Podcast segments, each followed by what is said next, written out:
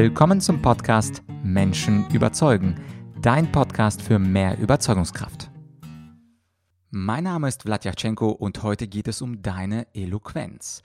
Eine der häufigsten Fragen in einem Rhetoriktraining, die ich gestellt bekomme, ist, wie kann ich denn eloquenter kommunizieren? Und die Antwort darauf, das sind die sogenannten rhetorischen Stilmittel. Vielleicht kennst du es noch aus der Schule, aus dem Deutschunterricht. Es gibt bestimmte rhetorische Stilmittel noch aus der Antike, aus dem Griechenland, die komische Namen haben. Einige von ihnen heißen Adynoton, Oxymoron, Zeugma, Hysteron, Proteron und so weiter. Und ich weiß schon, was du denkst. Die Assoziation, oh mein Gott, Deutschunterricht, da war ich nicht so gut, da habe ich keine Ahnung gehabt. Aber heute ist alles anders das, denn ich werde dir äh, ein paar von ihnen, nämlich ganz genau genommen 13 Stilmittel vorstellen, die du potenziell in deine nächste Präsentation oder sogar in deine Alltagssprache einbauen könntest und dadurch wirst du rhetorischer bzw. eloquenter sein.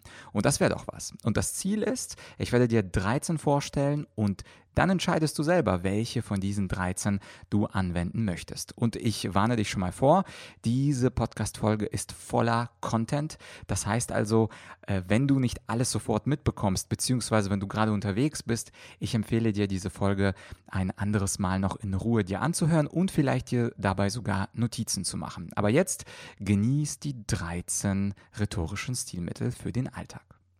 Und zwar habe ich oder lassen sich alle Stilmittel in zwei Kategorien einteilen. Die erste Kategorie sind die sogenannten inhaltlichen Stilmittel. Da machst du also etwas mit dem Inhalt, was deine Zuhörer, was deinen Gesprächspartner überzeugt und beeindruckt. Und es gibt sogenannte formale formale rhetorische Stilmittel. Das heißt, du machst da etwas mit der Sprache selbst, also nicht mit dem Inhalt, sondern mit der Ausdrucksweise. Und äh, beide diese Kategorien sind natürlich äh, wichtig und äh, ein perfekter Redner oder ein eloquenter Mensch wird beide Bereiche versuchen zu optimieren, um zu noch mehr Eloquenz zu gelangen. Gehen wir also auf den inhaltlichen Aspekt ein. Und hier kommen jetzt die sieben rhetorischen Stilmittel, die ich dir empfehle auf inhaltlicher Ebene. Stilmittel Nummer eins, die Metapher. Natürlich kennst du die Metapher, das ist ein sogenanntes Sprachbild, aber benutzt du Metaphern denn im Alltag? Also Sprachbilder, die sofort klar machen und illustrieren, was du eigentlich sagen möchtest. Und hier ist ein Beispiel für eine Metapher, zum Beispiel ein Bewerbungsgespräch ist wie ein Tanz auf der Rasierklinge.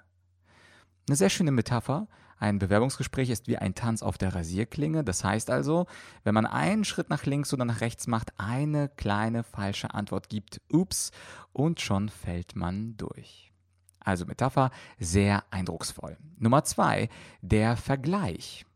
Zum Beispiel der Satz, im Büro des Chefs fühle ich mich wie in einer Höhle des Löwen. Und auch hier der Vergleich wie mit äh, in einer Höhle des Löwen ist es auch ein Sprachbild.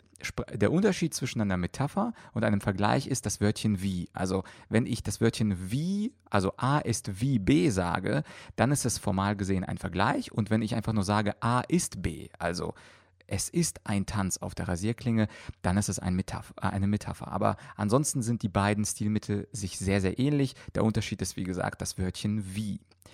Nummer drei, das Zitat. Wenn man natürlich ein passendes Zitat äh, dabei hat, ist es natürlich auch sehr beeindruckend. Also beispielsweise, du hast oder du sagst, wenn du etwas unentschlossen bist und jemand fragt dich, für, für was für eine Partei würdest du dich äh, entscheiden, wenn morgen die Bundestagswahl wäre und dort könntest du mit einem Zitat antworten. Zum Beispiel, zwei Seelen wohnen ach in meiner Brust. Und das ist ein Zitat aus Goethes Faust. Du kannst natürlich jedes mögliche Zitat nehmen, was passt.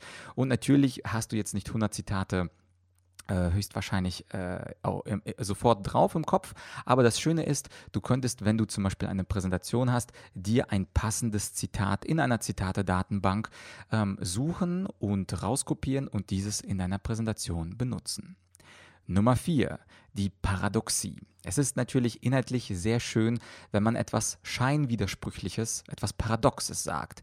Das Besondere ist natürlich hier, oder das berühmteste Paradoxon ist wahrscheinlich das, der Satz von Sokrates, ich weiß, dass ich nicht weiß. Und interessanterweise ist ja dieses Paradoxe, ich weiß, dass es nicht weiß, es macht auf den ersten Blick keinen Sinn, aber auf den zweiten Blick macht das dann doch Sinn. Und äh, diese Paradoxie ist natürlich sehr, sehr stark. Oder so ein, so ein äh, chinesisches Sprichwort, wenn du es eilig hast, dann mache einen Umweg. Klingt auf den ersten Satz auch ein bisschen widersprüchlich, aber wenn man sich da ganz viele Gedanken macht, kann man sich doch vorstellen, warum man einen Umweg machen sollte, wenn man es eilig hat. Das war also Nummer 4. Nummer 5, das ist die Ironie. Also du sagst etwas Witziges. Beispiel, jemand beschwert sich über darüber, dass dein Auto schmutzig ist. Und statt dich zu rechtfertigen, sagst du so einen schönen Satz und sagst, ja, mein Auto ist schmutzig, aber du musst erstmal meine Wohnung sehen.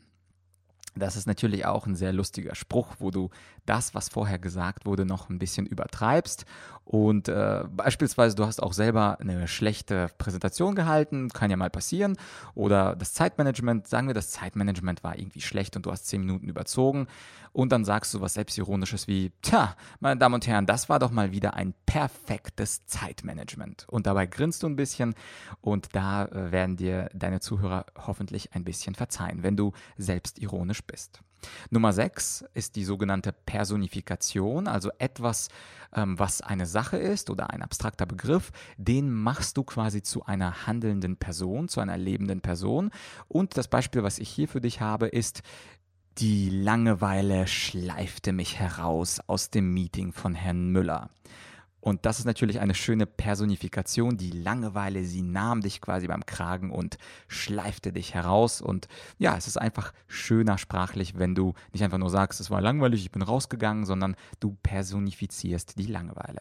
Und schließlich die letzte, die siebte inhaltliche oder das siebte rhetorische Stilmittel auf inhaltlicher Ebene ist die Antithese. Das heißt also, du sagst eine These und gleich dahinter etwas gegen diese These. Also beispielsweise der der Betriebsrat behauptet A und B und C, ich aber sage euch, in Wirklichkeit stimmt D und E und F. Und die Antithese war übrigens eins der Lieblingsrhetorik-Stilmittel von Jesus höchstpersönlich. Also als ich das äh, Neue Testament gelesen habe, dieses Ich aber sage euch, ist das klassische rhetorische Stilmittel von Jesus Christ. Insofern, so schlecht kann es nicht sein, wenn Jesus höchstpersönlich das eingesetzt hatte. Und das ist natürlich sehr schön zur Veranschaulichung von bestimmten Widersprüchen. Das waren sie also die inhaltlichen rhetorischen Stilmittel, Metapher, Vergleich, Zitat, Paradoxie, Ironie, Personifikation und Antithese. Und jetzt glaubst du mir wahrscheinlich auch, das ist eine vollgeballte Podcast-Folge mit Inhalt und äh, es ist vielleicht sogar ratsam, diese Folge noch einmal zu hören. Vielleicht nicht direkt nochmal, aber heute Abend oder morgen Mittag, damit du einfach diese sieben Stilmittel, naja, ein bisschen in dein System imprägnierst und dadurch sie sich merken kannst. Oh, übrigens, damit du sie in dein System imprägnierst, ist doch auch eine ganz nette, spontane Metapher. Gut, jetzt kommen wir also zu den formalen Stilmitteln. Also die haben nichts mehr mit dem Inhalt der Aussage zu tun, sondern die haben etwas mit deinem Ausdruck, also mit deiner Ausdrucksstärke zu tun. Und die sind auch sehr, sehr nett. Also natürlich kannst du sie nicht immer spontan anwenden, aber gerade dann, wenn du einen kleinen Vortrag oder eine kleine Ansprache zum Beispiel an deine Mitarbeiter, an deine Kollegen vorbereitest, könntest du eins dieser sechs formalen ähm, Stilmittel nutzen. Das erste Stilmittel, das erste formale Stilmittel ist der Reim. Menschen, die ähm, reimen, Menschen, die äh, also Wörter aufeinander abstimmen und diese dann zusammenpassen, das sind äh, kreative Menschen und natürlich denken wir bei Reimen immer an Goethe, Schiller, Shakespeare und Alexander Puschkin, das ist zum Beispiel der berühmteste russische Poet. Aber warum sollten eigentlich nur die Poeten dichten? Äh, Deutschland, das Land der Dichter und Denker, warum könntest nicht auch du mal einen schönen Reim bringen? Vielleicht nicht jetzt ein Roman in Versen, aber warum nicht zumindest zwei, drei schöne Verse? Und ein Beispiel, was ich für dich habe, was also du typischerweise bringen könntest, ist, angenommen, du sprichst über Homeoffice und möchtest jemanden davon überzeugen und machst einen kleinen Reim zum Thema Homeoffice. Hier ein kleines Beispiel von mir. Homeoffice ist gut, Homeoffice gibt Zeit, Homeoffice, da hast du es zur Arbeit nicht weit. Also wirklich ein ganz, ganz kurzes Mini-Mini-Gedicht und das zaubert natürlich ein kleines Lächeln auf äh, die Lippen deiner Zuhörer. Homeoffice ist gut, Homeoffice gibt Zeit, Homeoffice, das hast, da hast du es zur Arbeit nicht weit. Warum nicht? Und da muss man kein Genie sein. Drei Verse, das kriege ich hin, das kriegst du hin, das kriegen alle hin. Das zweite formale Stilmittel, das ist die sogenannte Parataxe. Und das ist ein Stilmittel besonders für die mündliche Kommunikation. Parataxe bedeutet, dass du nicht Haupt- und Nebensätze zusammenpackst, sondern dass du Hauptsätze hintereinander benutzt. Also Hauptsatz, Hauptsatz, Hauptsatz. Das macht zum Beispiel Donald Trump und das machen viele, viele Diktatoren der Geschichte sehr gut, dass sie nicht zu kompliziert reden, sondern dass sie einfache Hauptsätze hintereinander schalten. Also ich gebe dir mal ein Beispiel. Wenn man schriftlich kommuniziert, dann kommuniziert man durch Hypotaxen, das heißt also Hauptsatz plus Nebensatz. Beispiel hier ist, Sie können es schneller erledigen, indem Sie Ihren Kalender den Kollegen freigeben. Und das ist ein Hauptsatz. Sie können es schneller erledigen. Hauptsatz, indem Sie, und dann kommt diese Konjunktion und anschließend kommt dann der Nebensatz mit der Bedingung. Und das ist für die mündliche Kommunikation. Es ist zwar nicht tödlich, aber es ist natürlich langweilig und umständlicher zum Verstehen. Und wenn du äh, eine Folge von mir kennst, also eine frühere Folge zur Processing Fluency, also zur Verarbeitungsflüssigkeit, äh, es ist immer gut, wenn das Gehirn Informationen schnell verarbeiten kann. Dadurch, äh, dadurch kann man einfach Dinge viel besser sich merken und sofort, ohne Nachdenken, sofort nachvollziehen. Und die Parataxe, also wenn wir diesen Satz nehmen, Sie können es schneller erledigen, indem indem Sie Ihren Kalender den Kollegen freigeben. Den kann man einfacher sagen in einer Parataxe. Sie können es besser machen. Punkt. Geben Sie Ihren Kalender den Kollegen frei. Punkt. Das sind also keine Haupt-Nebensatzkonstruktionen, sondern zwei Hauptsätze. Sie können es besser machen. Punkt. Geben Sie Ihren Kalender frei. Punkt. Also zwei nebeneinander stehende Hauptsätze und man versteht besser, was du sagen möchtest. Das dritte formale rhetorische Stilmittel, das heißt Ellipse. Ellipse bedeutet, dass du wesentliche Satzteile, also äh, Subjekt, Prädikat oder Objekt, einfach mal weglässt. Und viele Jugendliche oder ganz häufig im Alltag, wir brauchen jetzt nicht den ganzen Satz sagen, sondern man versteht uns eigentlich sofort, wenn wir manchmal auch nur zwei Wörter sagen. Zum Beispiel, auf jeden Fall klingt das nach einer guten Idee. Das klingt nach einem äh, vollständigen Satz. Oder wir sagen einfach, auf jeden. Und da kann jeder ergänzen, auf jeden Fall klingt das gut. Also insofern ähm, dieses verkürzte Sprechen wie im Alltag, das bringt immer Lebendigkeit und Spritzigkeit. Ich weiß, dass wenn Menschen Skripte vorbereiten für Präsentationen, dann sind die Satzkonstruktionen lang, dann gibt es diese Hypotaxen und man spricht aber nicht so, wie man schreibt. Und insofern ist es ganz hilfreich, wenn man eben Ellipsen baut. Also verkürzte Sätze auf jeden, absolut und dann sagt man einfach nichts dahinter. Absolut, ich bin mit Ihnen komplett einverstanden, sondern man sagt einfach nur absolut also die Ellipse. Dann gibt es äh, Nummer 4, den sogenannten Parallelismus.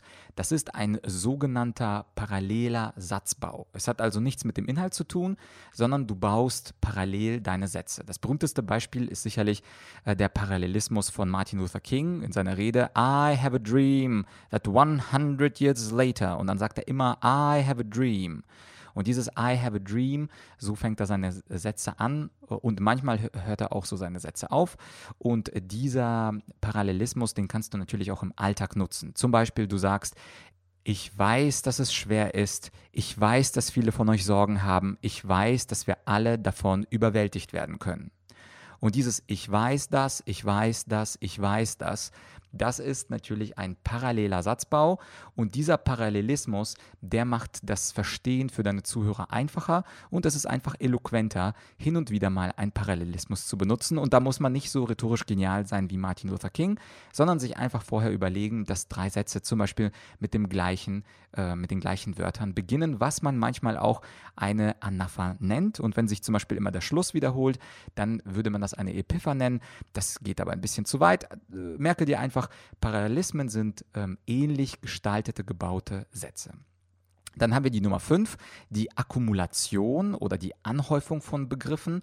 Da geht es einfach darum, dass Eloquenz sich auch dadurch ausdrücken kann, dass du einzelne Begriffe akkumulierst, also einzelne Begriffe zusammenpackst und das verstärkt dann die Wirkung bei deinen Zuhörern. Also ich mache mal ein Beispiel. Angenommen, ich spreche über das Thema Lampenfieber und ich sage dann in einem der Sätze meines Vortrags, Unsicherheit, Nervosität, Angst vor Blamage, Zittern, Unwohlsein, Herzrasen, das alles bedeutet Lampenfieber. Und diese Akkumulation an äh, an Nomen in diesem Fall. Also du kannst auch Verben akkumulieren oder Adjektive, aber diese ähm, Akkumulation, also diese Anhäufung von Begriffen, die ähnlich sind, das verstärkt dann die Wirkung und anschließend löst du das dann eben auf. Zum Beispiel, was das bedeutet in meinem Fall, diese ganzen Substantive bedeuten Lampenfieber. Und Nummer 6, ein letztes, mein letztes formales Stilmittel für dich heute ist die sogenannte Inversion. Und die kennen ganz viele von Meister Yoda aus Star Wars, wo er dann zum Beispiel sagt, vorsichtig musst du handeln. Also das heißt, dass man beispielsweise ähm, den Satzbau, wo man das Adjektiv nach vorne packt, vorsichtig sein oder vorsichtig handeln musst du. Und man kehrt also den Standardsatzbau um, du musst vorsichtig sein. Oder ein zweites Beispiel, verschlingen dich wird dein eigener Ehrgeiz. Und äh, normalerweise würde man ja sagen, dein eigener Ehrgeiz wird dich verschlingen. Aber wenn du das nach vorne packst, das Wort verschlingen wird dich dein eigener Ehrgeiz, dann äh, fällt dieser Satz auf, er sticht heraus und damit, ja, damit machst du was Ungewöhnliches und damit sicherst du dann natürlich die Aufmerksamkeit von deinen Zuhörern. Natürlich sollte man das nicht jedes Mal so machen. Also wir kennen ja Meister Yoda ähm, als jemanden, der äh, es immer und ständig macht. Das ist natürlich zu kompliziert äh, und zu viel. Also man sollte nicht immer das eine Stilmittel verwenden, es sei denn, du äh, drehst ein Skript, du drehst ein Buch und äh, schreibst ein Skript für eine Figur. In unserem ganz normalen Alltag wäre es aber schön, zum Beispiel den ersten Satz oder den letzten Satz äh, mit einer Inversion zu versehen. Das heißt, den normalen Satzbau das heißt Subjekt, Prädikat, Objekt ähm, aufzugeben und zum Beispiel das Prädikat oder das Objekt an den Anfang des Satzes zu stellen. Ja, das waren sie also, die 13 Stilmitteln für mehr Eloquenz. Also die formalen nochmal, das war der Reim, wenn sich was reimt, die Parataxe, also Hauptsätze nebeneinander statt Nebensätzen, die Ellipse, wo man bestimmte Wörter weglässt, der Parallelismus, wo man einen Satzbau parallel baut, die Akkumulation, wo man bestimmte Wörter oder Wortarten anhäuft und die Inversion, wo man vom Standardsatzbau abweicht. Und das war natürlich viel Content, sehr gedrängt in einer Viertelstunde mal eben 13 rhetorische Stilmittel. Aber so wie ich das Feedback von euch vernehme, ist es gerade schön, dass man eine kurze Folge hat und da ganz, ganz viel Information mit rausnimmt. Da habe ich schon viel Feedback bekommen. Wenn du bestimmte Wünsche hast zu dem Podcast, dann würde ich mich natürlich freuen. Äh, schick mir einfach äh, für Themenvorschläge oder auch für Gästevorschläge eine kurze Mail an podcast.argumentorik.com. Und wenn du selber eloquenter sein möchtest, wenn du selber zum Beispiel deine Präsentationsskills verbessern möchtest, dann findest du in meiner Online-Akademie einen Online-Kurs mit dem Titel Sprechen wie TED. Also das heißt, die TED Talks sind natürlich das, äh, das Höchste an Rhetorik, was es heutzutage im 21. Jahrhundert gibt. Und diese Ansammlung von TED Talks, äh, die gehe ich in diesem Online-Kurs durch und ich analysiere die besten TED Talks und äh, ich dekonstruiere sie und zeige dir, warum diese TED Talks so wirkungsvoll waren. Und wie immer hast du äh, bei meinen Online-Kursen die ersten paar Lektionen freigeschaltet. Und wenn dich diese Lektionen überzeugen, dann würde ich mich natürlich freuen, wenn wir uns in diesem Online-Kurs sprechen wie TED wiedersehen. Übrigens hatte ich auch vor einiger Zeit, äh, ich glaube, das war Folge 96, 97, einen TED Talk in Freiburg gehalten. Also wenn du mich bei meinem TED Talk prüfen möchtest oder ihn noch nicht gehört hast, hör gerne rein in Folge 97 war es, jetzt sehe ich es. Und empfiehl diese Folge gerne auch deinen Kollegen, die häufiger mal präsentieren. Also wenn du Kollegen hast, eine Kollegin, Kollegen oder auch deinen Chef, die häufiger präsentieren, äh, lass sie nicht alleine. Äh, äh, hilf mir dabei, das Wissen über rhetorische Stilmittel zu verbreiten, damit wir natürlich mit der Zeit bessere und rhetorisch eloquentere Menschen bekommen und dadurch unsere Meetings besser werden. Also gerade bei dieser Folge, vollgepackt mit Content, würde ich mich doch sehr, sehr freuen, wenn du sie in Social Media und per Mail und vielleicht auch per WhatsApp ähm, einfach mal mit deinen Nächsten teilst und äh, damit sie einfach rhetorisch eloquenter werden, äh, wovon natürlich wir alle profitieren. Ja, dann freut ihr euch auch auf eine nächste Woche. Da gibt es sicherlich auch ganz, ganz viel Content. Ich werde noch nicht verraten, worum es geht, damit du einen guten Grund hast, meinen Podcast zu abonnieren. Für heute aber war es das. Wir hören uns ganz, ganz bald wieder. Ich wünsche dir einen wunderschönen Tag. Bis bald, dein Vlad.